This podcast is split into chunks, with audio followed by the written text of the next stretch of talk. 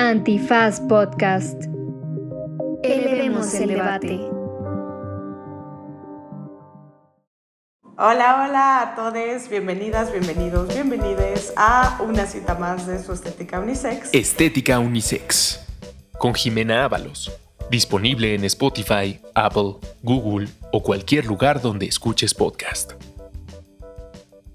El día de hoy estoy muy contenta porque voy a hablar de una película que me voló la cabeza, que es eh, en todas partes al mismo tiempo, en inglés Everything Everywhere All at Once.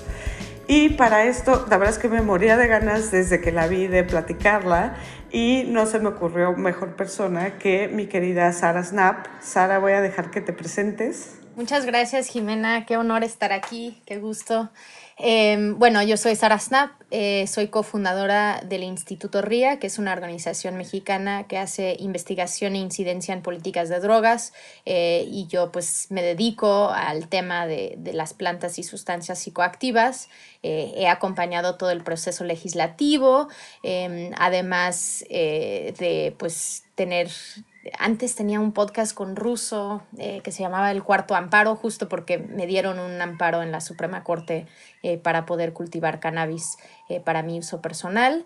Em, y pues sí, ando ahí siempre intentando impulsar unas políticas más centradas en, en el desarrollo, en los derechos humanos en la justicia social porque creemos que si cambiamos las políticas de drogas sí va a tener un, un impacto, va, es parte de la construcción de paz en México.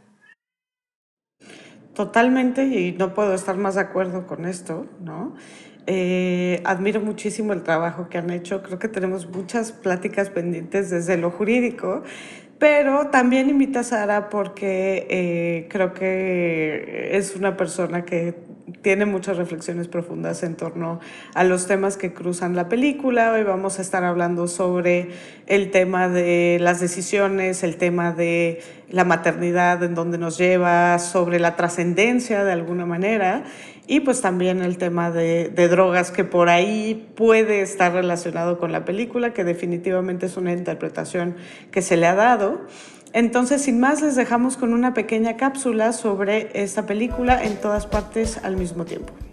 Everything Everywhere All at Once, o Todo en todas partes al mismo tiempo, es una película estadounidense de 2002 de comedia y ciencia ficción mezclada con el género de kung fu.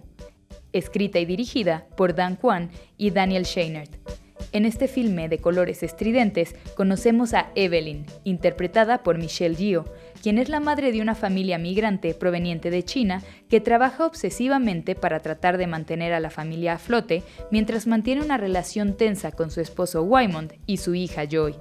El negocio familiar, que es una lavandería, está siendo auditado por irregularidades fiscales y de pronto Evelyn se encuentra con su esposo de otro universo, quien llega para decirle que solo ella puede salvar al mundo. Así se embarca a viajar a través de diferentes universos, algunos increíblemente ridículos, otros que le presentan lo que podría haber sido de su vida si hubiera elegido otros caminos o tomado otras decisiones.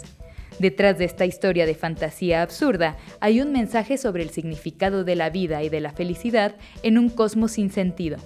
Eh, Sara, estoy feliz de que estés aquí. Ya hace tiempo que quería que vinieras a Estética Unisex. Y pues esta película, yo no sé qué te pareció, pero a mí me pareció alucinante. Creo que la primera mitad me la pasé muy confundida como que qué está pasando, ¿no? Como entendiendo algunas metáforas, pero sobre todo, o sea, en mi cabeza pensando como, ¿qué es esto? ¿Qué es lo que está pasando?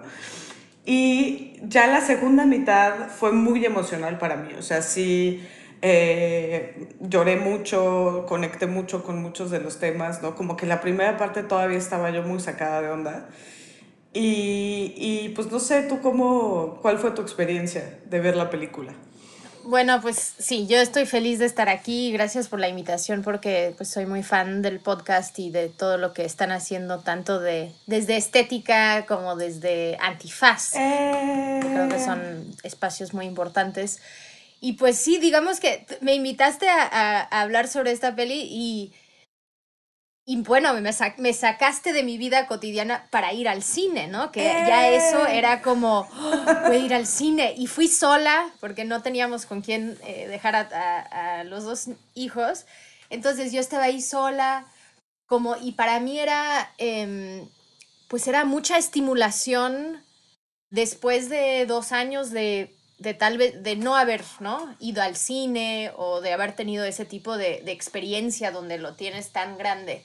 Em, y estoy de acuerdo, digo, yo también al, eh, al final ya estaba llorando mucho em, y conectando con, con, los temas transversales que, que sientes durante, durante la película. Y yo al principio me quedé con muchas ideas eh, sobre el tiempo, ¿no? Eh, sobre cómo estamos pasando el tiempo, sobre cómo puedes priorizar algunas cosas en la vida, eh, y otras no, ¿no? Como que de que cuando tomas una decisión, y siempre lo decimos, cuando tomas una decisión, estás tomando la decisión de no hacer otras cosas. Eh, o cuando decides como ir a una fiesta, pues estás decidiendo, pues ya no voy a hacer las tres cosas en mi casa o leer un libro. Entonces, esto de como... Em, y había esa película de Sliding Doors, con, mm, creo que era Gwyneth sí, Paltrow, así un montón de así de que ya mi edad. Eh, pero, pero justo el, el, libro que acabo de, que terminé hace dos semanas, era uno que se llama Cuatro mil semanas, que es así de sobre, se supone sobre cómo manejar el tiempo, pero en realidad el libro, y creo que la película también, yendo al meollo del asunto, así de que es de que todos nos vamos a morir, tenemos cierto tiempo en la vida y tienes que decidir cómo quieres pasar ese tiempo. Y todos tenemos el mismo tiempo. Entonces, cuando alguien te dice, es que no tengo tiempo, ¿no? Y ella, eh, Michelle o, Evelyn, sí. todo el principio de la película, no tengo tiempo, no tengo tiempo para hablar, no tengo tiempo para, para conectar, no tengo... Y todos como a veces nos metemos en ese círculo vicioso de que es que no tengo tiempo. Y en realidad todos los seres humanos tenemos el mismo tiempo y solo depende cómo lo quieres claro. utilizar. Esto me encanta lo que estás diciendo porque justo creo que el tema del multiverso, ¿no? que es un poco lo que nos presenta, y que justo eh, el tomar una decisión te lleva a un distinto multiverso, ¿no? Y entonces hay infinitos multiversos, más bien a otro universo, perdón, estoy siendo muy imprecisa porque el multiverso justo es muchos universos, que esto lo aprendí, que esto lo aprendí una vez con mi hijo, que justo estaba viendo algo de Marvel que tenía que ver con el multiverso, y me dijo, eres la mejor mamá del multiverso. y fue como súper lindo. El mejor, eh, sí, exacto, el halago más lindo. sí. Este, pero bueno, lo, lo que me parece súper apasionante de lo que estás diciendo es justo, se ve como un concepto de ciencia ficción eh, súper volado, pero la interpretación que le estás dando es, hay un multiverso cada vez que tomas una decisión que te lleva a elegir una realidad versus otras que podrías haber elegido en ese momento, ¿no? Y esa interpretación me parece muy, muy linda porque además justo está relacionada con esto que dice sobre el tiempo y qué es lo que elegimos hacer con nuestro tiempo. Yo sí soy una de esas personas que se vive la vida diciendo, es que no tengo tiempo, es que no tengo tiempo, ¿no? Y que este, siempre ocupada, siempre este, distraída con algo, ¿no? Y en ese sentido es una de las cosas de Evelyn, entre muchas otras cosas de Evelyn que veo y que digo, órale, ¿no? O sea, me veo identificada, ¿no? Que algunas para bien y algunas para mal, pero ciertamente está para mal, ¿no? Como qué estamos haciendo con el tiempo. Bueno, que tenemos? para el por qué, ¿no? ¿Por qué soy? ¿Por qué necesito estar en ese, sí, como ser una parte de una maquinaria?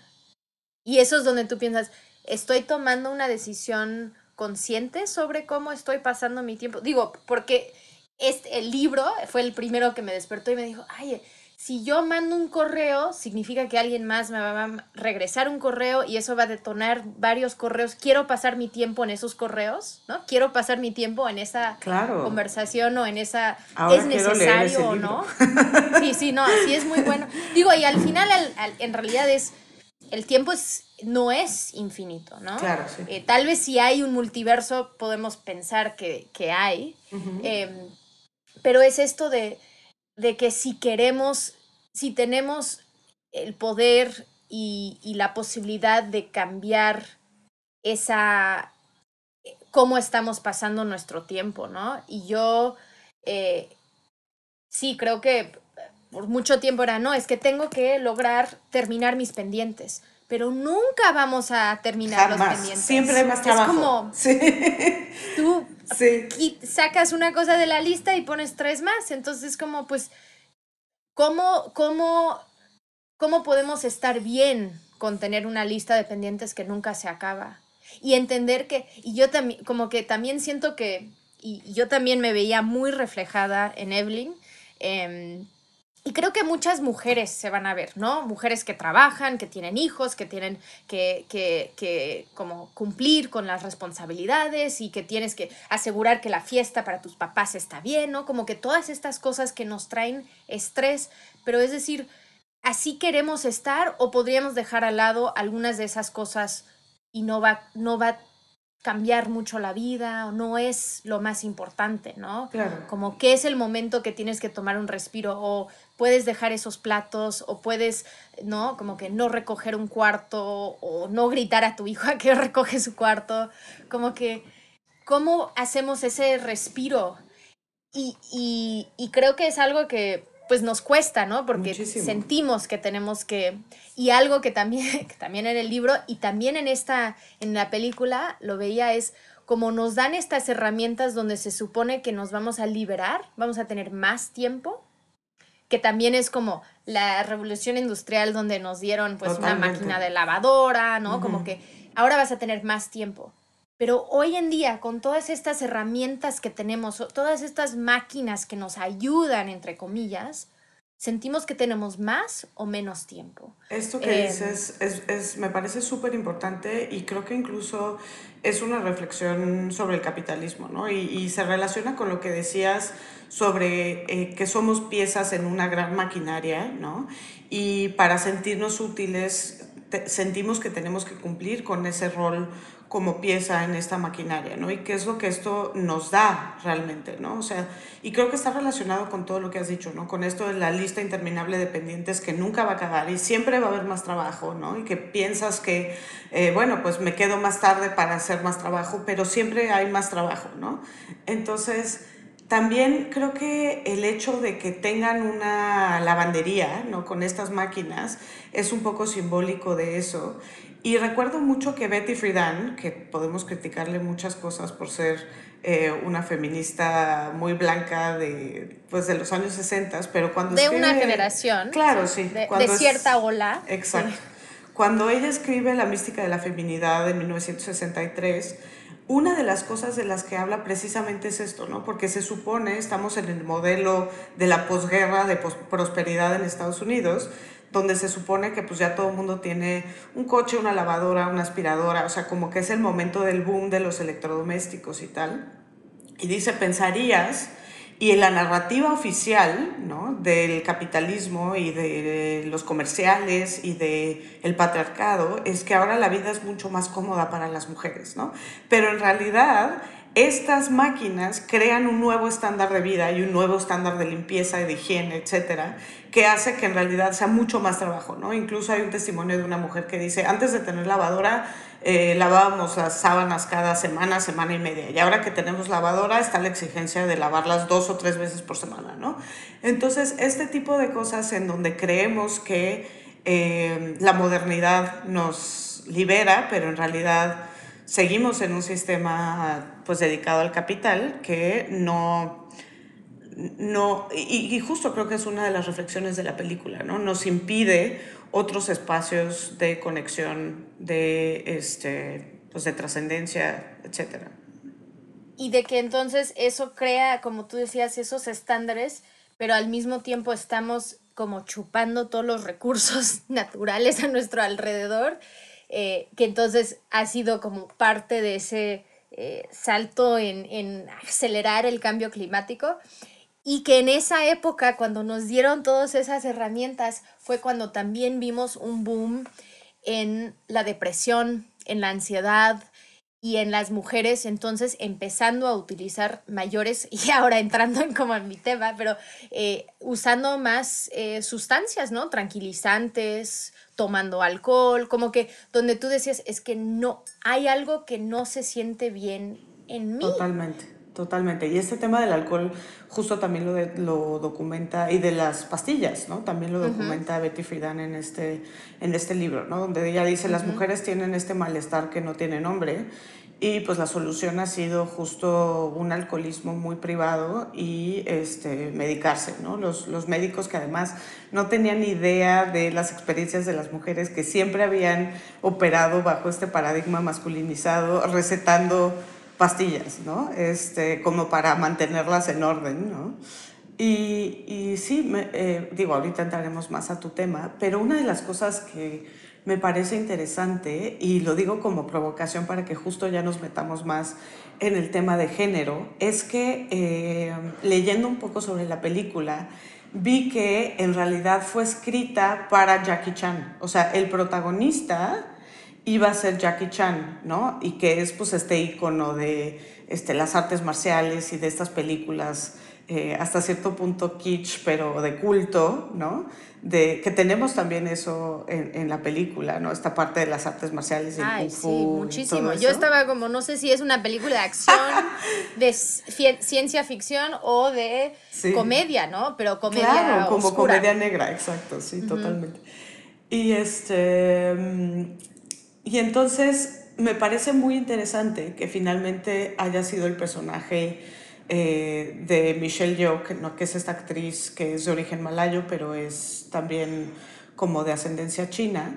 Y, y el trabajo que ella hace me parece increíble, de verdad me parece súper chida y creo que sí es muy diferente el hecho de que sea mujer, ¿no? Nos, se presta a muchas reflexiones sobre el género y sobre el papel de las mujeres, incluso en su familia, ¿no? como una mujer migrante, em, la relación con el papá, pero también la relación con la hija ¿no? y lo que ella espera desde su cultura eh, para su hija, que pues obviamente la hija y su vida y sus decisiones no coinciden con esa expectativa.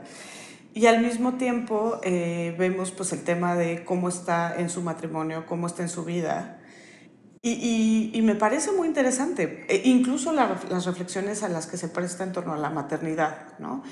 Y esta culpa tan característica que siempre sentimos las mamás, ¿no? Y cómo está ahí de alguna manera, ¿no? De, de, de, cómo ella lo hizo mal, de cómo ella no amó suficiente, de cómo ella puede de alguna manera rectificar, ¿no?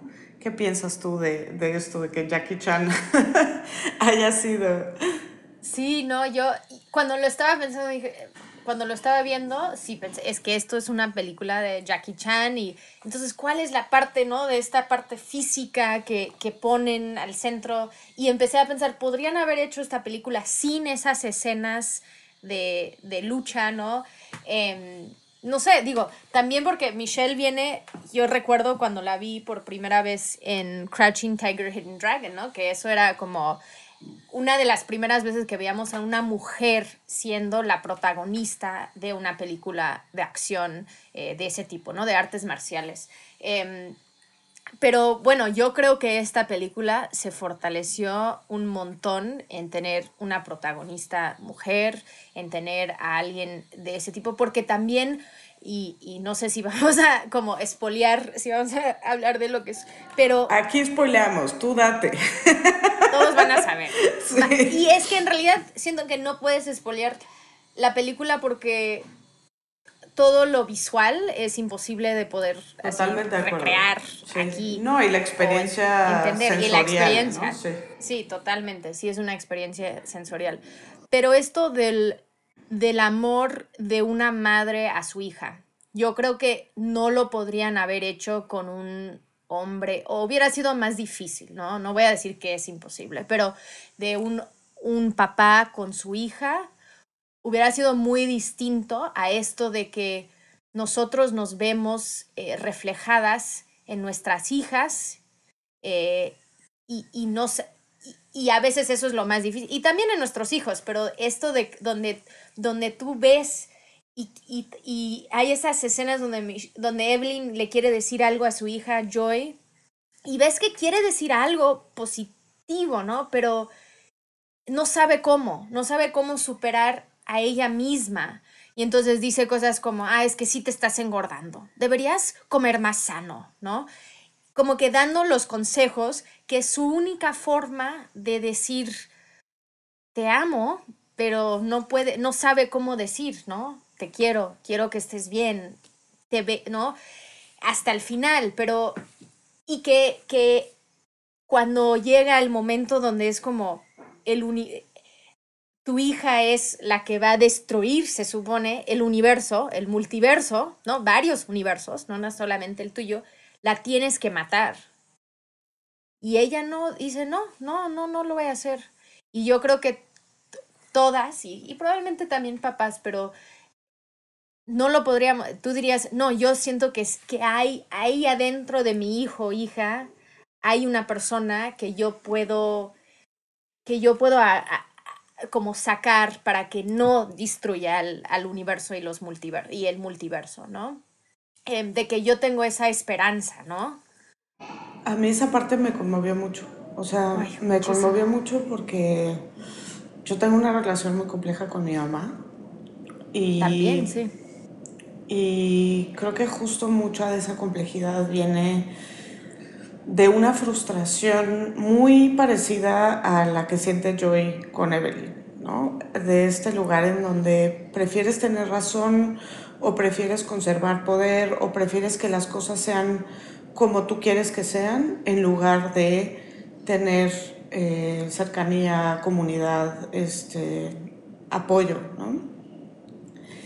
Y creo que justo el, recorrido de Evelyn es, es, ese, ¿no? Darse cuenta que está, pues está, está perdiendo mucho, ¿no? En este ejercicio desde un lugar tan vertical de eh, ejercicio de poder, de expectativa, de, ¿no? Que es un poco lo que ella vivió con su papá, que le es muy doloroso, ¿no?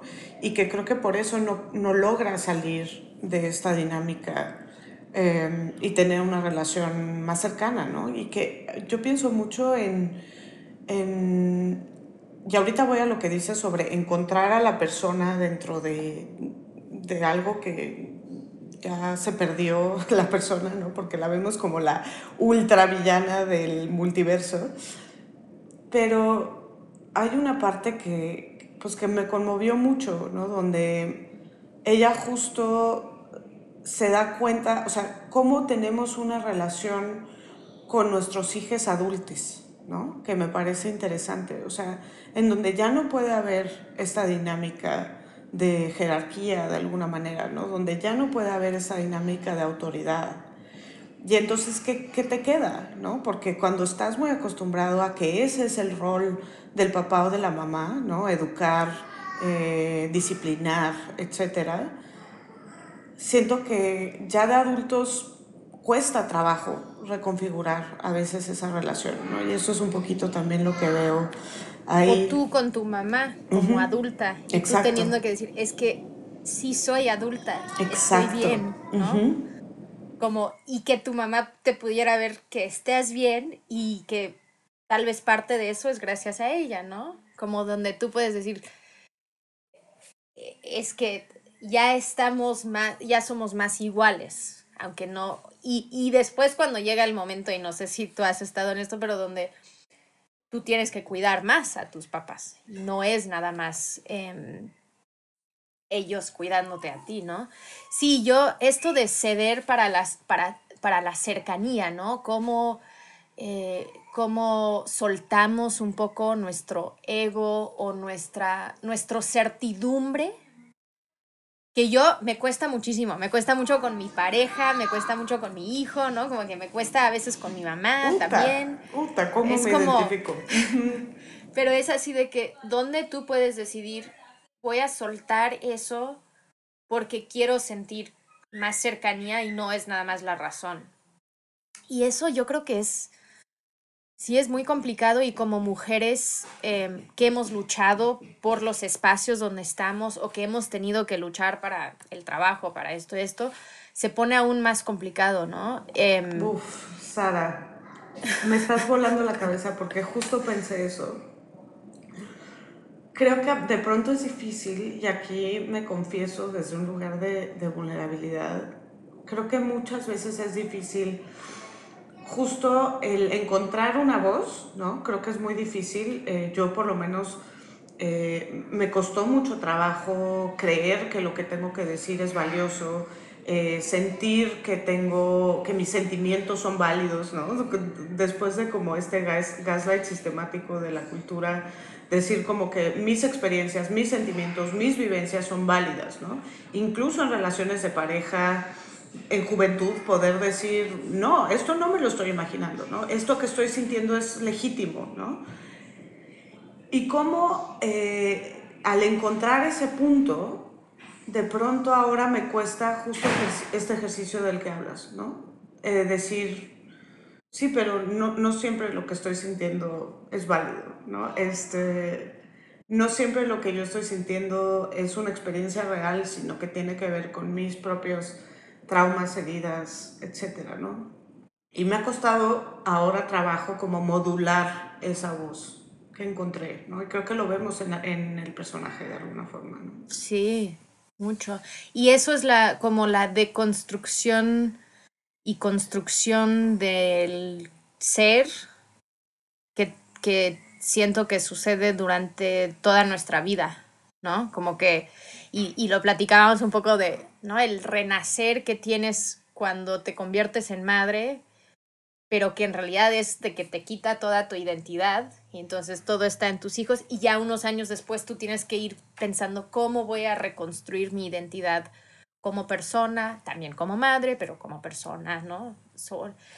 siento que la película también llega a un momento donde, y creo que yo espero que como, no sé, como mundo, no sé si estamos llegando a eso, pero donde podremos intentar asumir que todas y todos y todes estamos intentando hacer lo mejor que podamos con las herramientas que tenemos, con las, con, con, con las experiencias que hemos tenido, em, pero tener esa suavidad con, con, con las otras personas.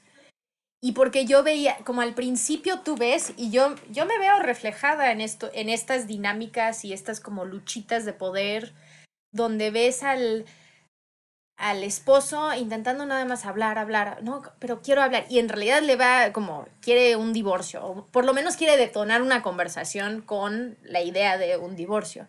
Y ella nada más así como que siendo más, em, como demasiada, eh, como, como, pues sí, como retractándose emocionalmente, nunca presente emocionalmente. Y que podemos ver entonces estas también eh, como roles de género que suelen suceder, donde entonces tú ves una pareja ya en sus sesentas donde no hablan o solo se pelean y solo se quejan, y, o donde, y entonces el hombre pues intentando, pues tal vez enojándose, ¿no? Como que el hombre tomando ese papel de estar enojado y la mujer tomando ese papel de de, no estar presente emocionalmente porque ya no aguanta, ¿no?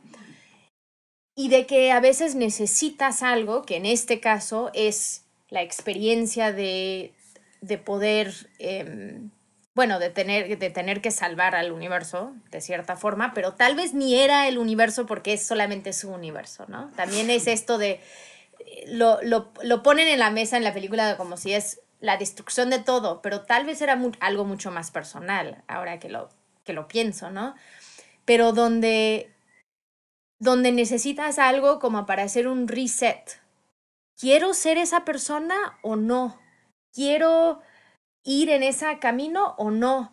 Pero necesitas que hay algo que te despierta, em, que para ella es entonces ¿no? Como que tú puedes saltar a otros universos y ver cómo hubiera sido tu, vida em, con o sin, o tomando diferentes caminos, ¿no?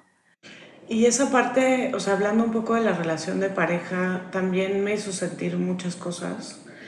Eh, justo cuando ella le dice, como viste lo que yo hubiera sido si, si no hubiera sido porque estuvimos juntos, ¿no? Porque ella se imagina que es un poco lo que es la actriz, ¿no? O sea, una gran actriz súper reconocida, galardonada, este... Es como ella hubiera sido Angelina Jolie. Exacto. O, o, la propia Michelle Yeoh, porque es sí, eso. O Michelle, sí, totalmente. Este, y, y cómo al final le hace falta algo, ¿no? Desde este lugar de conexión.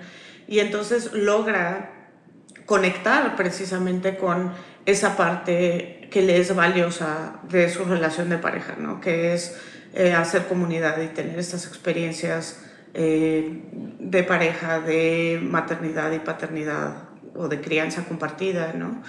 Y, creo que eh, ahí hay un momento, si te acuerdas, que, que, es muy lindo, cuando está en el universo paralelo, en donde es una gran actriz, que ve a su esposo, ¿no? al, al Waymond de ese universo, que, que también está muy elegante, pues no tienen hijos ni nada y tiene un momento en donde le dice como, imagínate todo lo que podría haber sido. ¿no? Y entonces todo este universo tan glamuroso eh, se vuelve pequeño en comparación a lo que han construido a pesar del tedio y a pesar de eh, toda la, complejidad y el cansancio y las dificultades económicas, etc. ¿no?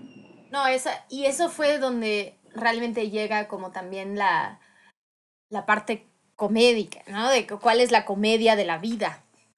Donde ella así de que ve su vida, ¿no? En esa, eh, la, cómo brilla como actriz. ¡Ah! Yo quiero que mi esposo de ahora ve cómo, cómo hubiera sido mi vida. Yo quiero que él vea. Es que quiero que la vea, ¿no? Sí, que la vea y que la vea brillando, ¿no? ¿Cómo podría haber sido si no hubiera ido con él? Sí, y pero con, con, el día a día, pues ya estamos como, despertamos de otra forma, ¿no? Como que, ¿no? Y ya el cansancio y de que todas las cosas que uno tiene que hacer con su día. Pero después ves al esposo y cómo hubiera sido su vida si no hubiera estado con ella. Y él también, exitoso, guapo, ¿no? Claramente generó eh, riqueza, ¿no? Económica. Y como dices, entonces uno piensa, pues tal vez sus vidas hubieran sido mejor, entre comillas, si no hubieran estado juntos. Pero en este otro universo donde estuvieron juntos, pues estuvieron juntos, pero una lavandería, ¿no? Como que el esposo siempre haciendo estos, estos chistes que ella dice, esto ya no es chistoso. Cuando tú lo ves y dices, ay, pero él está así creando una, está como haciendo más ligera la vida. Y qué bonito eso. Pero a veces en nuestra propia vida vemos a alguien haciendo eso. Ay, no hay tiempo para chistes, no hay tiempo para, ¿no? Como que, ¿por qué siempre estás? Cuando en realidad es algo que deberíamos estar agradeciendo.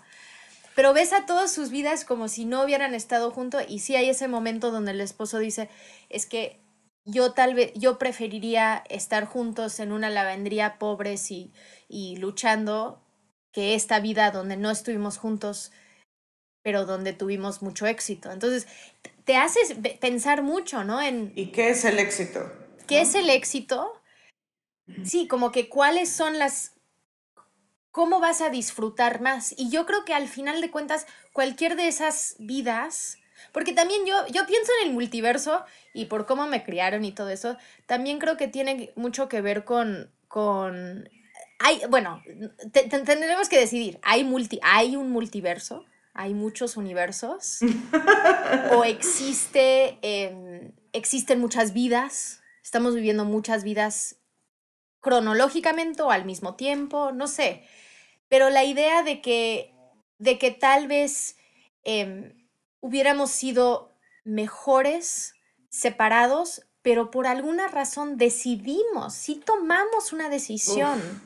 Es brutal lo que De construir la vida que tenemos. Y creo que también podemos tener esta conversación, y es importante decirlo, podemos tener, tener esta conversación sobre decisiones en la vida, la voluntad propia que tenemos versus el destino, etcétera, etcétera, dentro de muchísimo privilegio. Porque en nuestras vidas probablemente sí tuvimos ciertas oportunidades de tomar decisiones, de decidir, yo quiero por acá o por allá. y todas las personas tenemos esa capacidad, pero sí hay diferentes posibilidades que te llega a la vida. Em, y yo sí veía la película y pensé, bueno, es que detona conversaciones muy interesantes, em, más como esotéricas, ¿no?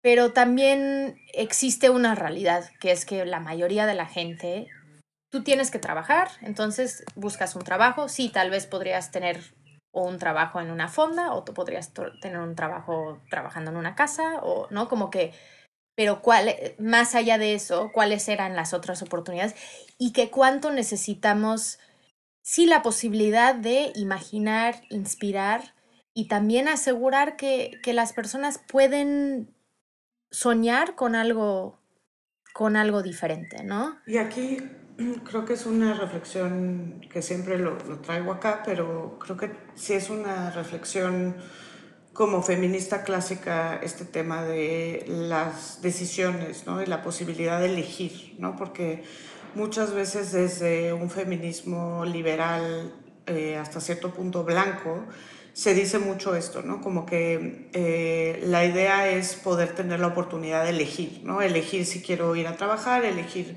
si me quiero dedicar a la crianza, etcétera, ¿no? Como que eh, si el problema fuera que el patriarcado condiciona nuestras decisiones, que por supuesto que lo hace, eh, pero creo que justo la respuesta a esa reflexión muchas veces es sí, pero solamente desde el privilegio realmente esto es un marco útil, ¿no? Pensar en la posibilidad de elegir, ¿no? Puesto que eh, muchísimas personas no se mueven en, dentro de este marco donde la, eh, la, posibilidad de elegir es lo determinante, ¿me explico? Y eso no solamente tiene que ver con el patriarcado, sino con cuestiones, como tú dices, ¿no? Eh, de clase, raza, etcétera, ¿no? Sí, de la desigualdad. Y como dijimos al principio, del capitalismo y de que todo gira en torno a la productividad o qué es lo que estás generando y donde uno tiene que pensar entonces, no es de que si tienes dinero tienes calidad de vida, no es así siempre. Yo creo que, digo, si necesitas algo para poder generar calidad de vida, em, pero ¿cómo, no, ¿cómo estamos tomando decisiones en el mundo y en la sociedad Sí, para que más personas, no sé, yo, yo sí salí de la película un poco deprimida, ¿no? También, porque era como, bueno, yo siento este como, eh, este como estiramiento entre destino y voluntad, pero ¿cuántas otras, cuántas personas tienen la posibilidad de, de reflexionar sobre? Y por eso haberlo visto, y, y, sé que lo hicieron antes de la pandemia, pero ahora sale, ¿no? En un sentido de pospandemia, pero donde la pandemia nos dio un momento para pensar, ¿cómo quiero, no? ¿Cómo quiero cambiar dinámicas? ¿Cómo, cómo es lo en lo familiar, en lo, en, en lo, lo laboral? Y yo esperaría que, que, saldríamos un poco mejor. Digo, después leo las noticias y, y no siento que vamos en un mejor camino, pero, pero también creo que ese bueno, en, en, la película escogen a Evelyn para tener esa experiencia. Y como eh, creo que todas las personas también deberían tener la oportunidad de tener un reset donde puedes cuestionar. ¿Estoy bien con cómo estoy? ¿Quiero hacer algo diferente? ¿No? Como que a qué aspiro eh, y, y, cómo puedo construir el camino para, para esa aspiración. Eh, y que muchas veces eso se da en contextos de crisis, sí. ¿no? Eh, en donde pues no siempre las cosas salen como piensas, ¿no? O sea, y aquí lo vuelvo a traer un poco a mí, pero mm, yo me dediqué a la crianza de manera casi exclusiva, digo, nunca dejé de trabajar, pero más como en chambitas de medio tiempo, freelanceras, etcétera, como por seis años. Y después decidí volver al trabajo, ¿no? porque decidí que eso era muy importante, ¿no? no solo desde mi satisfacción personal. Y pues eso llevó, digo, también para el tema de la economía familiar y tal, ¿no? Volvemos a las mismas reflexiones capitalistas. Eh, pero creo que ese cuestionamiento finalmente llevó a una reconfiguración de los roles en la pareja y pues la pareja no, no sobrevivió, ¿no? Como tal, ¿no? Que muchas veces pues pasan estas cosas, ¿no? Cuando tienes momentos... ¿Y si te hubieras mantenido? ¿Quién sabe? ¿No? Este, digo bueno, quién sabe también cómo tú hubieras sentido y sí, como que sí. Sí, que es justo como estas reflexiones que despierta la película, como de los caminos que tomas y qué hubiera pasado. Y mucho en esta onda de, de, lo que dices de Siding Doors, ¿no? Si yo hubiera tomado esta otra decisión, hubiera sido diferente, hubiéramos terminado en el mismo lugar, pero solamente de formas distintas, no sé. Eh, quiero hablar también, que me parece maravilloso el personaje de, eh, bueno, antes terminando con la reflexión en torno a la familia y por supuesto lo que tú quieras compartir, porque yo estoy aquí oversharing, pero lo que tú quieras compartir, que eso también es parte de estética unisex, ¿no? Como justo esta parte de lo personal es político y tal. Pero creo que em, en el tema que decías de la relación con la hija, creo que vemos esta tensión, o más bien podemos ver cómo se dan las relaciones entre padres e hijos de manera generacional y cómo esto de alguna manera está cambiando, ¿no? Pero cómo eh, Evelyn, como una mujer migrante que vivió muchísima exigencia en su propio contexto, que vivió incluso un rechazo, ¿no? Porque nos cuentan que ella, em, en el momento en el que escoge irse con Waymond, su familia la niega, ¿no? Y eso tiene un costo brutal y muy doloroso para ella. Este, entonces ella tiene ya una ruptura importante con la tradición de su familia. Y cómo esto y me encantaría saber cómo lo leíste, pero el hecho de que Joy es lesbiana, ¿cómo vive ella la tensión entre, a ver, yo también rompí con mi familia, eh, fue muy doloroso para mí esa ruptura, quiero respetar como la autonomía de mi hija y la posibilidad de ser quien es ella, ¿no? Porque yo no tuve eso por parte de mis padres, pero al mismo tiempo, ¿cómo quiere ella seguir agradando a su papá y seguir eh, escondiendo la orientación sexual de Joy? Y eso impide que tengan una cercanía verdadera, ¿no? Y, y lo que eso provoca en Joy también, ¿no? Que es justo como este, esta armadura, ¿no? En donde, por eso es tan padre este personaje, en donde es la ultra villana y hay que encontrar a, la niña ahí adentro. Ay, sí, no. Y además, qué actuación por parte de todos.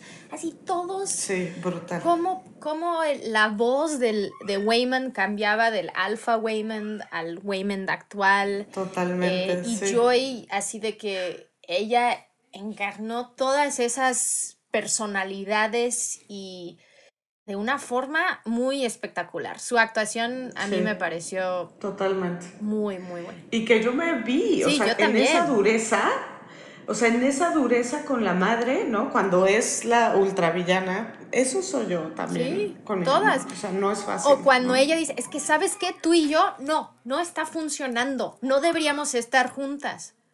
Y donde una mamá, una madre así piensa, no sabe cómo dar su mano, como dar la paloma de la paz o algo así, ¿no? Como que tú misma no sabes cómo decir, no, mi ego no es tan importante, yo lo puedo dejar ir para, para, para darte un abrazo o algo así. Sí, yo también siento que esa ruptura con sus papás que tuvo Evelyn eh, le llevó a tener una necesidad y una necedad en demostrar que lo que había hecho tenía valor y que si ellos hubieran dado la bendición a esa pareja, tal vez no hubiera tenido esa frustración de por vida de es que tengo que enseñar que, que, que fue la decisión correcta. Claro, y así se castiga a sí misma, de alguna manera. Entonces también son estas cosas, sí, yo vi mucha como trauma generacional y yo, yo lo pienso con mis hijos, ¿no? ¿Qué es lo que porque yo sé lo que yo hago que escandaliza un poquito a mi mamá. Eh, y pienso, ¿qué es lo que mis hijos van a hacer que me va a hacer chocar, ¿no? Con, con mi propio, mis propios barreras o, límites. Em, y no sé, porque no tengo idea de qué va a ser, ¿no? En algún momento a mi hijo me va a venir a decir, es que me voy a poner un cuerno porque soy un unicornio y me vas a tener, no, como que, o no sé, o se va a convertir en un Pokémon, no sé, como que siento que va a ser algo completamente... A mí ya me está pasando. Sí, por eso, exacto. Como es lo que puedo imaginar, pero sé que, que, no lo puedo imaginar porque va a ser algo completamente diferente. O se va a ser como súper conservador. Eso. eso es, el peor temor. Pero o sea, como mis hijos, o sea, todo el tema que tenga que ver con diversidad, este, no sé, si quieren probar mota, todo eso eh, va a estar bien, ¿no? Entonces, obviamente sus reacciones van a ser para el otro lado. Y ya lo estoy viendo, ¿no? El otro día mi hijo de 11 años eh, me vino a decir, obviamente provocando, ¿no? Pero que a él le parecía perfectamente justo que los futbolistas ganaran mucho más que las futbolistas. Sabiendo este que a ti te Sí, ajá. Claro, ¿no? Porque pues más gente lo ve. ganaban más dinero, exacto, ¿no? Eh, eh, justo, más gente lo ve, hay más, afición, hay más patrocinios, exacto. Sí, claro. Y entonces esa noción de justicia, ¿no? Y pues para mí es muy difícil no decirle, no, a ver, esto, ¿sabes? Esto es un tema de desigualdad estructural, es histórico. Piensa en cuánto tiempo llevan las mujeres eh, pudiendo aparecer en la tele, pudiendo usar estadios, etcétera, ¿no? Eh, pero pues más bien me limito a hacer preguntas, ¿no? Como de, bueno, ¿y, qué es lo que es justo para ti? ¿No? O sea, ¿es una cuestión solamente económica o no? Eh, pero bueno, pero qué buenas, sí. Y eso es lo que vamos a estar viendo en estos universos que siguen sucediendo, ¿no? Em, yo siento que lo de la, lo de la maternidad y de, de esas relaciones también yo lo vi, no sé si viste esa serie, hay una serie que se llama Mujeres, Madres Trabajadoras, Working Moms, em, que tiene varias temporadas, pero en esta última temporada... No la he visto, ¿sabes por qué no la he visto? Es real, ¿eh? No se burlen de mí, porque me la recomendó mi mamá. Ahí, y entonces no lo vas a ver, así de que, porque mi mamá no, Sí, no, no, no está bien. Voy a superar mi ego, voy a superar mi ego. Yo casi no tengo tiempo, pero es una de esas que puedo ver en las noches cuando estoy en mi lista de pendientes respondiendo correos. Em, pero hay uno donde como que en las primeras temporadas una de las chicas es... Em, es como siempre enojada, pero eh, hacen chistes de que está muy enojada. Pero llega un punto ya en esta última temporada donde su esposo dice, es que tú siempre estás enojada, ¿no? Tú siempre estás. Entonces, como que tú, tú estás viviendo con eso porque te da una razón, ¿no? Te da propósito en la vida. Y creo que son estas cosas donde como necesitas un choque, donde dices, ¿esto realmente es quien quiero ser? Y yo creo que es como en la película. Ah. Todo mundo está como tomando, pero obviamente Evelyn es la principal.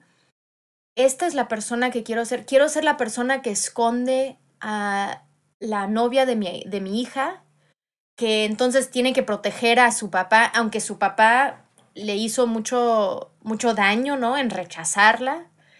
Quiero ¿quiero no estar en una relación con mi esposo o sí? Porque también nada es a fuerzas, ¿no? Y, ella dice eso, ahora que tu, tu, tu, hermano se divorció, tú piensas que el divorcio es, y es como, no, pero eso a veces abre las, los ojos a decir, es que no tienes que estar infeliz con alguien, tú puedes tomar ciertas decisiones sobre tu bienestar. Y esta idea de como que regresando al no como el tiempo el enojo qué es lo que qué es lo que realmente nos está dando un propósito y si realmente eso es lo que queremos que nos dé un propósito y eso es donde hasta yo en mi trabajo como que y cuando piensas en la historia del mundo dices no somos nada así de que ¡pum! Una, una gotita en una en, en un río que sigue eh, corriendo y, y, tú no eres nada. Entonces, y, tenemos que encontrar el, como que yo sí salí con la pregunta, ¿cuál es el propósito de la vida? No sé, estoy haciendo algo que debo de seguir que es no? como la gran pregunta. Que todo es, y, y, lo que dicen en la película, y sí creo que tienen, tienen razón, y, es de, pues solo tiene, tiene sentido en unos instantes de la vida, ¿no? Como que lo sientes en unos instantes, ¿no? El abrazo, o el atardecer, o esto, como, como Y entonces tenemos que estar conscientes cuando llegan esos momentos. Y ahora sí, entrando a la... Porque después vi la película y mi pareja me dijo, pero ¿por qué, te, ¿por qué querían que tú hablaras de la película? Y dije, no sé, como que no tengo idea, pero dije que sí. Me sacó al cine. Eh, este, bueno, qué bueno que te saqué al cine, espero. Sí, sí. espero que no haya sido muy, complicado para ti. Este, creo que esta pregunta, bueno, primero dos cosas sobre lo que dijiste. La primera es que esta reflexión es de alguna forma subversiva y anticapitalista el entender que somos solo nada, ¿no? Somos una gota de agua en el río, como dijiste, porque justo creo que mucha de la narrativa que es muy individualista em, del capital, ¿no? Es esto, ¿no? Como la ilusión de que tú en tu vida, ¿no? Puedes acumular, puedes generar, puedes ser, ¿no? Eh, y que sirve al capital de alguna manera, ¿no? Eh, por otra parte, creo que para mí, y esta es mi interpretación obviamente, es que el propósito es hacer comunidad. ¿no? Y creo que lo vemos en, en, algún momento cuando están teniendo esta fiesta de Año Nuevo, ¿no? Y van sus clientes, ¿no? Y, y se dan cuenta de, de, que al final del día, porque algo de lo que no hemos hablado lo suficiente es el papel maravilloso de Jamie Lee Curtis, mm, de, la gente. Increíble. y cómo ahí también hay unas reflexiones sobre la experiencia migrante, ¿no? Cómo llegan con ella y siempre tiene estos prejuicios de que no entiende nada, siempre tiene este rollo de que, a ver, alguien explíquele en su idioma, ¿no? Sin que haya por parte del Estado sensibilidad a eso, ¿no? Sin que les asignen a, lo mejor algún... Pues ¿por qué no me ofreces una Claro, o ¿por qué no me asignan a una gente que hable chino? O sea, ¿qué, ¿qué les pasa, no? Este, pero bueno, hay como esta intolerancia en donde a ella la vemos como justo la voz de, de, un sistema que les es totalmente hostil, ¿no? O sea, ella representa de alguna manera eh, esta vida que vienen persiguiendo, pero que no les da los brazos abiertos, ¿no? Que, que sigue interponiendo millones de trabas, que sigue amenazándoles en que se van a meter en problemas en cualquier momento, ¿no? Que hay esta tensión a lo largo de toda la película de que si no entregan esto en este momento, entonces ya valieron gorro, ¿no? y les van a clausurar su negocio y, se van a ir a la hora. y es completamente arbitrario, pero porque claro, así... hiper cuadrado, ¿no? Sí, así son. que eso es, es, es, es como, y, y, es muy gringo, perdón, o sea, no, totalmente. es muy estadounidense, no, sí, pero como muy, muy anglosajón, ¿no? Esto de, de las horas y así, muy protestante, ¿no?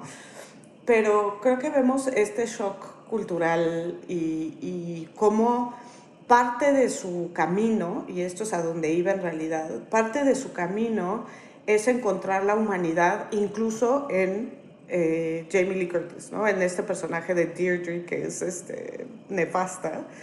Pero ella, uno de sus, de sus, ves que cuando cambian de universo tienen que hacer algo que nunca harían, ¿no? Y una de las cosas es decirle que la ama sinceramente, ¿no?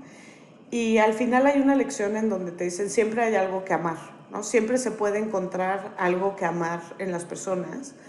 Y creo que justo el mensaje es esto, ¿no? Cómo encuentras una, una humanidad común, ¿no? En las personas independientemente de su contexto. Y cómo haces comunidad a partir de eso, ¿no? Y cómo esa construcción de comunidad en sí misma es resistencia, ¿no? que es algo que hemos dicho mucho aquí en la estética, ¿no? incluso para ellos como migrantes en un país que les sigue siendo hostil de alguna manera, logran hacer esta comunidad. ¿no? Y también la comunidad de la pareja, y también la comunidad eh, con el papá y con la hija, ¿no? y cómo ella está situada entre el papá y la hija. ¿no? y cómo eso es en sí mismo una experiencia de trascendencia para mí, ¿no? Que aquí tuve una discusión interesante con mi pareja que es acérrimamente atea, ¿no? Y yo le decía, pues es que esto es trascendencia. Me dice, ¿por qué lo llevas a la divinidad? Le dije, no, no lo estoy llevando a la divinidad. Justo es una conexión con la humanidad de los demás que eh, resignifica nuestra existencia de alguna manera. Sí, totalmente. Y yo cuando... Al principio mi pareja me iba a acompañar, pero no, no, no sucedió.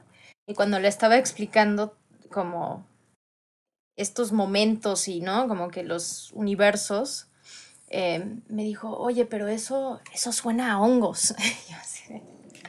Justo. Claro. Justo. Eh, porque sí creo que... Justo por eso te Sí, yo invité, sé, ¿no? yo sé. No, por eso O sea, para no, te invité un por poquito, muchas porque cosas. porque sí creo, digo, a mí también me despertó muchas cosas que me llevan a las sustancias psicoactivas. Y tú hablas de la resistencia y nosotros, por ejemplo, sí siempre estamos em, pues, impulsando una resistencia psicoactiva, así le decimos, ¿no? Em, desde diferentes espacios. Pero de que, que, que la película te da esa sensación, pero no sé, mi pregunta es, ¿la gente va y ven esa película y después salen y ya se le olvidan o se quedan con una sensación? Porque es algo muy parecido de que si cuando tú haces un viaje con hongos, por ejemplo, si tienes esa experiencia mística donde no es tal vez pensar en la divinidad, pero sí en la conexión de todo, ¿no? Donde tú tienes, tú generas, tú desarrollas una relación con las plantas a tu alrededor. Te das cuenta de que todo está respirando, ¿no? Y todos estamos conectados. Eh, donde tú entonces, ese árbol que nunca has sentido nada, como que te das cuenta, ¿no? Si pego el árbol, sí lo siente. Y el árbol lo que quiere es sol y, lluvia y todos necesitamos lo mismo, ¿no? Eso por un lado, ¿no? Y además de que sabemos que cuando se hacen em, viajes con distintas eh, sustancias, uno de ellos eh, hongos, que, las, que, las, que los receptores en tu cerebro neurológicos abren de otra forma para permitir ese reset, para permitir, yo cuando, eh, y obviamente he consumido eh, tanto en macrodosis, pero en, una, en un régimen de microdosis que hice de hongos, que duró un mes, que to- lo tomabas en ayunas, ¿no? Un día sí, dos días no, un día sí, dos días no. Em, lo que a mí me generó era, uno, como estar más atenta, observando todo lo que estaba a mi alrededor, como respirando más profundamente en eso. Todavía podía trabajar, podía hacer... La gente a mi alrededor no sabía cuándo había tomado y cuándo no. Pero de otro lado era como un filtro donde alguien me decía algo y no respondía inmediatamente, ¿no? Porque también en nuestra vida tenemos este de que inmediata, yo, te, yo tengo un... Tú no terminas de hablar y ya, ¿no? me creó un filtro donde era como, voy a pensar en lo que me acabas de decir y qué es lo que quiero decir, ¿no? Que- Tengo una respuesta, ¿no? Como que un, totalmente un filtro. Necesito ese Sí. filtro. Por favor. Bueno, son... Te mandamos unos contactos, no, pero son estas cosas de que, que... Y eso no es con una... Digo, hay propósitos en, en tener una experiencia mística o una experiencia como más macro y eso de es que yo quiero cambiar unos hábitos y por eso es la microdosis, porque si lo haces durante un mes, tal vez eso ayuda a hacer ese reset, no de un jalón, sino con, con tiempo. Em, y creo que eso es algo pues muy valioso y algo donde tenemos que pensar, porque cada vez que ella hacía es, esa cosa extraña para, para poder saltar a otro universo, era como si estuvieras tomando un viaje eh, y, y saliendo de su zona de confort. Ah, bueno, entonces ahora tengo que poner mis zapatos al revés para poder sentir algo diferente. Todos tal vez necesitamos ponernos los zapatos al revés un día para ver cómo se sentiría caminar de esa forma, ¿no? Y las sustancias a veces nos ayudan a, a facilitar esa experiencia. Eso de un lado con, con los hongos, ¿no? De que te toma ese reset. Y lo otro es con, con la sustancia del, del MDMA, que son como las tachas o el éxtasis, donde son, em, no son psicodélicos, sino es uno que genera empatía, ¿no? Genera mayor dopamina en tu, en tu cerebro pero donde sientes esa conexión con el universo y tú de, de repente, y es así, es así es, como de que sientes esa conexión y una empatía de que, ah, no, sí, todos estamos, lo que yo hago crea una reacción y eso crea otra y, ¿no? Como que, y de que tú puedes sentir el amor por todo, ¿no? Eh, incluyendo, porque mi mamá cree en estas cosas y me lo ha instaurado, eh, los elementales, ¿no?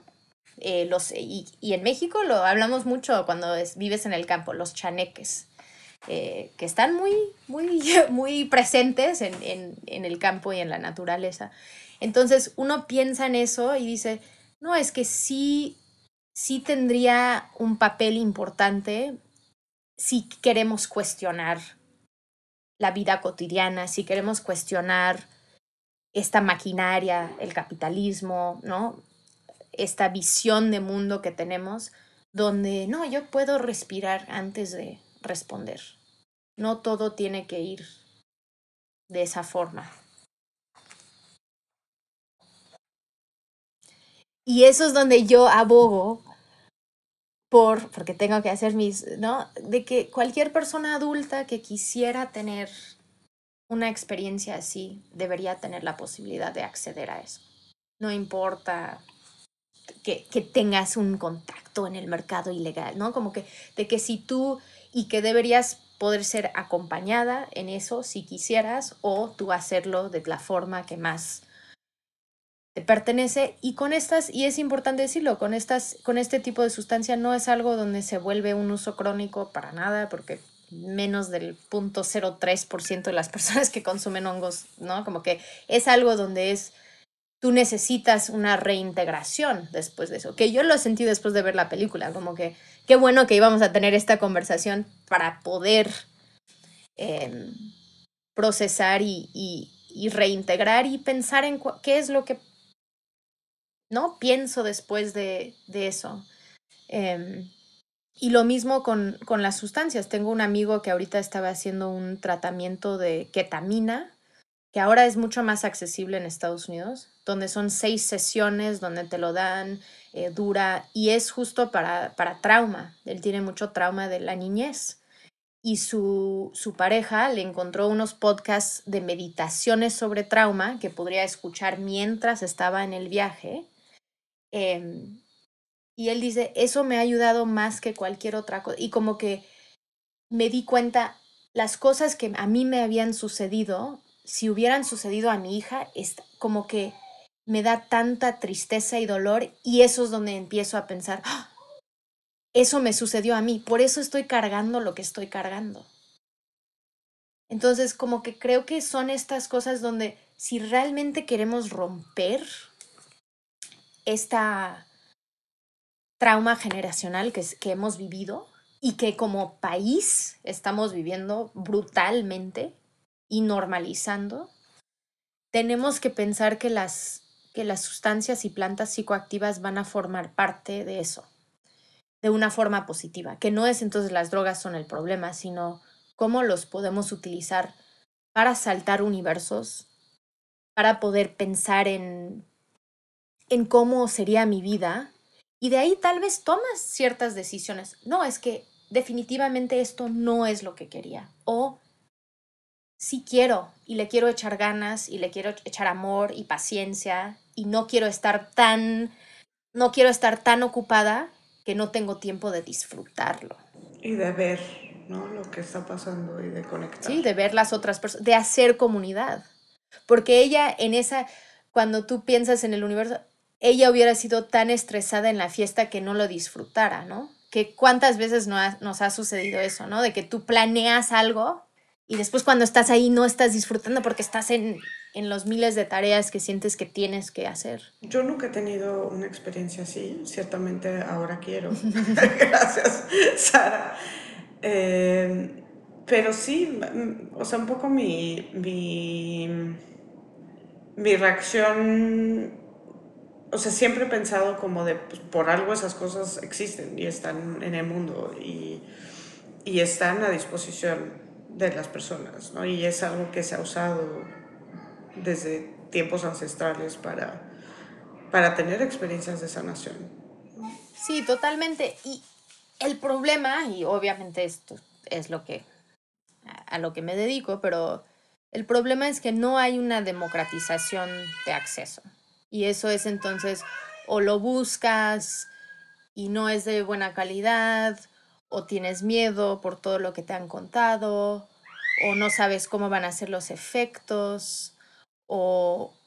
Y si tú tienes miedo y eh, consumes una sustancia, hasta con alcohol, pues te lo vas a pasar mal, ¿no? Entonces como que no hay ese acompañamiento, no hay esa educación, no hay esa em, aceptación de que esto puede ser algo. Yo, varias personas ya mayores que conozco dicen, es que creo que cada persona como una o dos veces al año debería tener una experiencia mística, ¿no? Donde tú tienes el propósito, donde tú dices, y yo con, la, con el régimen de microdosis, que era la única vez en la vida que había hecho microdosis, siempre había hecho macrodosis, Em, era porque estaba deprimida, porque había sucedido pérdidas, eh, primero de un embarazo a los 25 semanas, que ya es muy avanzado y donde es un parto, si tienes que parir. Eso es un parto, eso no es parir, no, eso, eso, perdón, Sara, no quiero generar dolor, pero eso es perder a un bebé, o sea, no es un embarazo, ¿no? No sé. Sí, sí, sí, totalmente era, ¿no? Y, y era una, un embarazo deseado y y teníamos toda la intención de... Em, y dos semanas después mi papá falleció. Y eran como así. Y tres meses después el compadre eh, más cercano falleció de cáncer. Entonces eran así seis meses y la pandemia sucedió. Era así febrero a junio 2020. Todo eso yo dije, es que yo estoy deprimida, no me siento bien. Estoy súper deprimida y como que estábamos en un momento donde pues tampoco estábamos viendo amigas, no había esos espacios de contención que creo que en estos últimos dos años hemos lidiado con muchas pérdidas, en, en mucha soledad, porque no ha habido esos encuentros que se podrían tener. Em, entonces, pero yo sabía por qué estaba deprimida, no era una así de, ¿por qué me siento mal? Es como, no, yo sé exactamente por qué, porque he pasado por estas estas situaciones y estas experiencias. Y también perder a, un, a, una, a tu mamá o a tu papá es algo donde pues deja, no importa, bueno, primero analizas toda tu relación con esa persona y después pues obviamente no hay nada, como que el abrazo de tus papás depende de tu relación, pero no hay nada, no hay nada como eso, ¿no? Entonces, pasando por todo eso, y, era como, no, yo sí necesito, no estoy feliz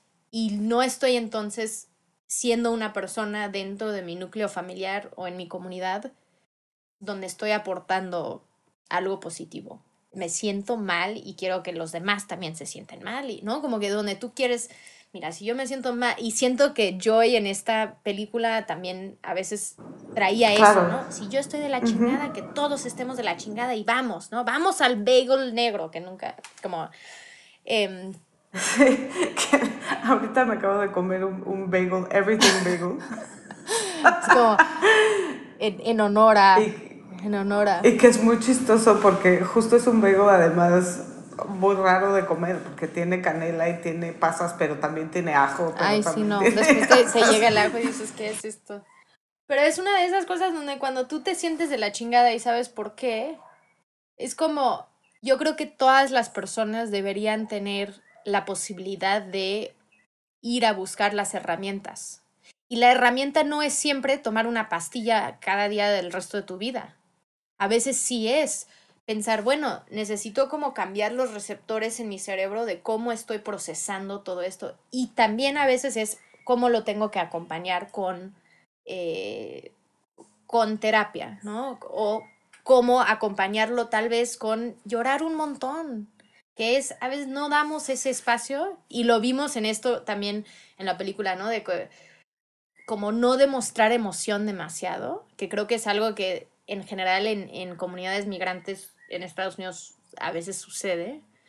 Em, sí, sobre todo migrantes, o sea, sí, en, ajá, exacto, de ascendencia. Entonces, sí, como que sí es algo donde piensas, cualquier persona debería tener eso a su alcance y en otros países lo están haciendo, están haciendo ese tipo de investigación sobre depresión, sobre trauma, sobre ansiedad, que suelen ser las enfermedades que más causan eh, discapacidad, por decirlo, ¿no? Y a veces no, no empiezas a, a, platicar esas cosas o aceptar esas, eh, esas, esos padecimientos hasta que hay como un parálisis facial o algo donde, o, o, tu espalda, ¿no? Cuando sabemos que la mayoría del dolor de espalda viene de algo emocional, ¿no? De, de tu cuerpo.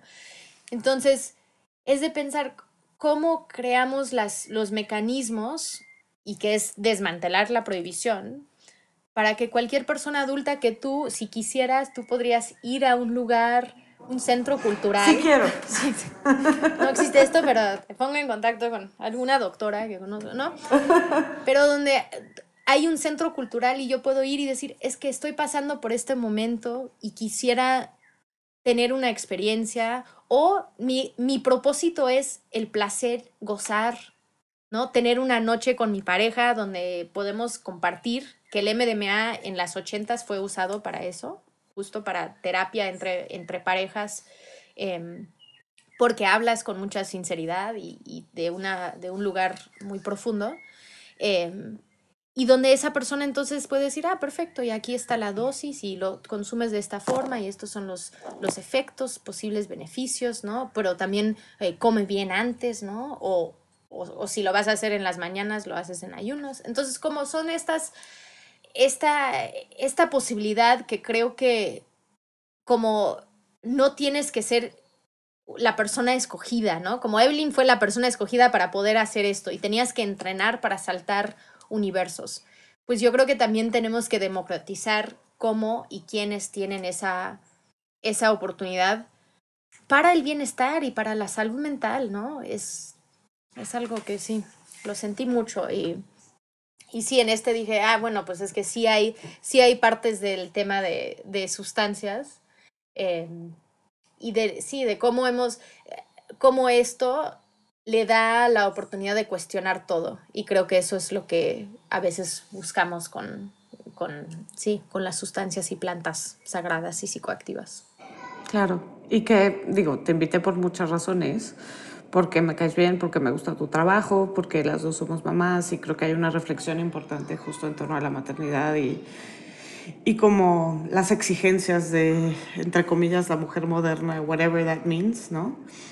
Eh, pero sí, esta parte también me parece muy interesante de explorar, ¿no? Y, y, y, cómo podemos tener un reset en un espacio seguro, ¿no? Me parece muy interesante. Entonces, bueno, pues gracias. Gracias, Sara. He disfrutado muchísimo platicar contigo. Eh, antes de decirte pues que lamento estas pérdidas, eh, me siento, pues me siento identificada porque mi, mi segundo bebé murió al nacer y pues es una pérdida brutal, ¿no? Y y pues bueno, es siempre muy lindo como hacer comunidad, ¿no? Y eso también es parte de una praxis. Y pues estoy muy contenta de, de platicar contigo y de hacer esa comunidad contigo aquí también. Ay, sí, muchas. Yo algo nada más lo quiero, y tal vez en algún momento lo, lo puedes abordar, pero ¿cómo, si, ¿cómo integramos esas historias en nuestra narrativa de familias? ¿No? Y cómo es algo que yo he estado como pensando y, y viendo cómo, cómo, lo hago. Ahorita mis chicos son, bueno, mis hijos son muy pequeños, pequeñas, pero es una gran pregunta de cómo honramos esas pérdidas para que sigan presentes, ¿no? Gracias por la invitación, me encantó y, y pues y por, por darme ese, porque para mí fue un despertar ir al cine y estar en, esa, en ese ambiente y también ir y, y, para pensar estas cosas, porque sí, me quedé muchísimo con el tema de la maternidad y cómo nos pesa, pero cómo tenemos que usarlo para como tomar un gran respiro, porque si no, no aguantamos. Sí, y todo lo que también nos enseñan, ¿no? Que suena súper cliché que les hijas son nuestros maestres, pero sí es cierto. Y que vayan a ver la película porque sí les va a volar. Sí, la está genial. Sí, pues muchas gracias. Espero que vuelvas a venir, mi querida Sara, porque justo tenemos mucho de qué hablar sobre este tema de este, las drogas y política de drogas. Mucho tenemos que ver, que hablar sobre este tema de las pérdidas que ya decías. Y entonces, bueno, muchas, muchas gracias por estar aquí. Que no sea la, la última vez. Y este, te mando un fuerte abrazo. Si quieres dejar tus redes para que puedas seguir la conversación Sí, buenísimo. Sí, me pueden eh, seguir en arroba sarasnap con doble P o en la organización arroba instituto RIA, R-I-A, M-X. Muchísimas gracias por la invitación. Qué honor. Sara, Sara con Z. Z, exactamente. Por supuesto, a mí ya saben que me pueden encontrar en Jimábalos con J, en el Twister y en Instagram eh, Jimena con J-Ábalos-C y por supuesto, eh, sigan las redes de Antifaz porque ahí van a poder ver a Sara que también ha compartido otros espacios y pues todo el contenido tan chido que hace Antifaz, arroba Antifaz Política, tanto en Twitter como en Instagram. Muchas gracias Sara, te mando muchos abrazos y nos vemos aquí a la próxima en su Estética Unisex.